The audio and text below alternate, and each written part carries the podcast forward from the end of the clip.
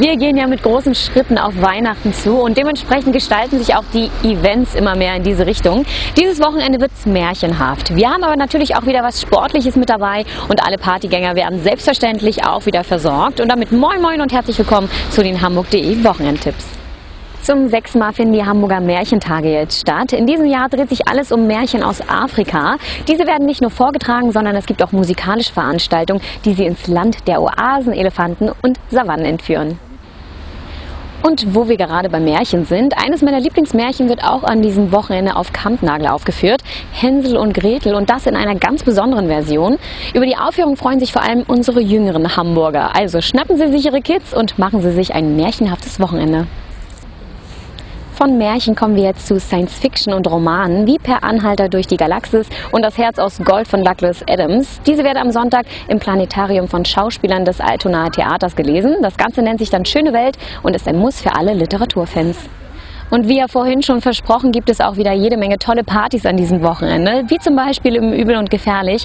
Dort tritt Dizzy Rascal und danach Sven Feth am Freitag auf. Außerdem findet in der Fabrik die große Heimspielparty mit Sarah Walker live on stage statt. Man kennt sie ja von der Deichkind-Single Ich betäube mich. Am Samstag tritt dann Marit Larsen in der Großen Freiheit 36 auf und dann werden alle Hamburger lauthals ihren Superhit und Ohrwurm If a Song Could Get Me You mitsingen. Ein Riesenspaß, Tickets gibt's schon ab 24,40 Euro. Endlich mal wieder Riesenspaß wünschen sich auch die Hamburg Freezers, die derzeit letzter in der Tabelle sind. Am Sonntag soll sich das aber ändern, denn dann spielen sie gegen die Iserlohn Rooters und die können sich jetzt schon mal warm anziehen. Apropos warm anziehen, der Winterdom ruft.